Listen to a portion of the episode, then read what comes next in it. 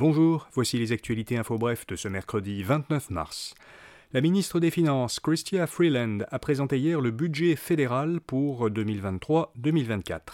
Info bref vous propose d'en retenir trois choses. D'abord, le gouvernement fédéral prévoit 2 milliards de dollars pour offrir ce qu'il appelle un rabais pour l'épicerie.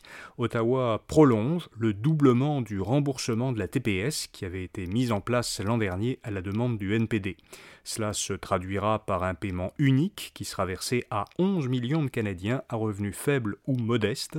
Le montant pourra aller jusqu'à 467 dollars pour une famille de 4 personnes. Ensuite, le budget prévoit des investissements de 82 milliards de dollars sur 10 ans pour accompagner la transition énergétique. Ce seront principalement des crédits d'impôt et des investissements de la Banque de l'infrastructure du Canada dans l'énergie propre et les infrastructures vertes. Enfin, le régime canadien des soins dentaires sera mis en place avant la fin de l'année. Il couvrira une partie des frais dentaires des Canadiens qui ne sont pas assurés et dont le revenu familial annuel est inférieur à 90 000 dollars. En dehors de ces trois éléments, un autre qui touche particulièrement les PME, leurs frais de carte de crédit seront réduits.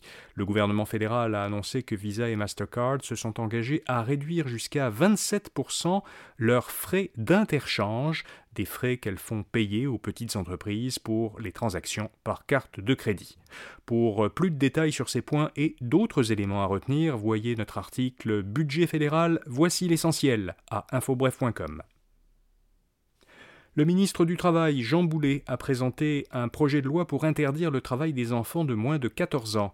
Il y aurait euh, quelques exceptions à cette interdiction, le gardiennage d'enfants, euh, le, rôle de livreur de journaux, des pratiques artistiques euh, ou le fait de travailler pour un parent dans une entreprise familiale de moins de 10 salariés.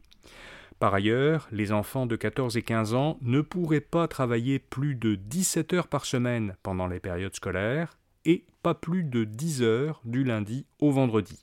Ces limites s'appliqueraient à partir du 1er septembre.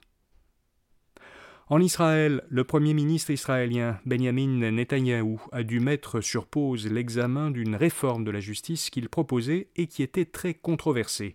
Des dizaines de milliers de personnes ont manifesté contre ce projet de loi qui, selon ses opposants, donnerait un pouvoir presque absolu au Parlement israélien.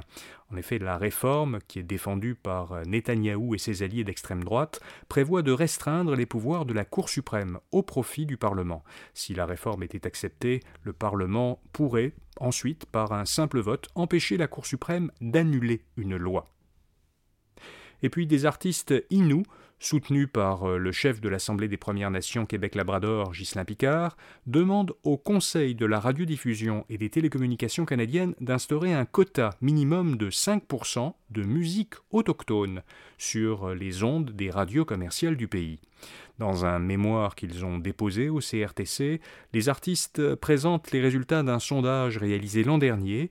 Euh, selon ce sondage, 98% des Canadiens se disent en faveur de donner une plus grande place à la musique autochtone à la radio et 94% se disent en faveur de l'imposition d'un quota. Voilà, vous savez l'essentiel. À demain pour d'autres actualités info bref. Bonne journée.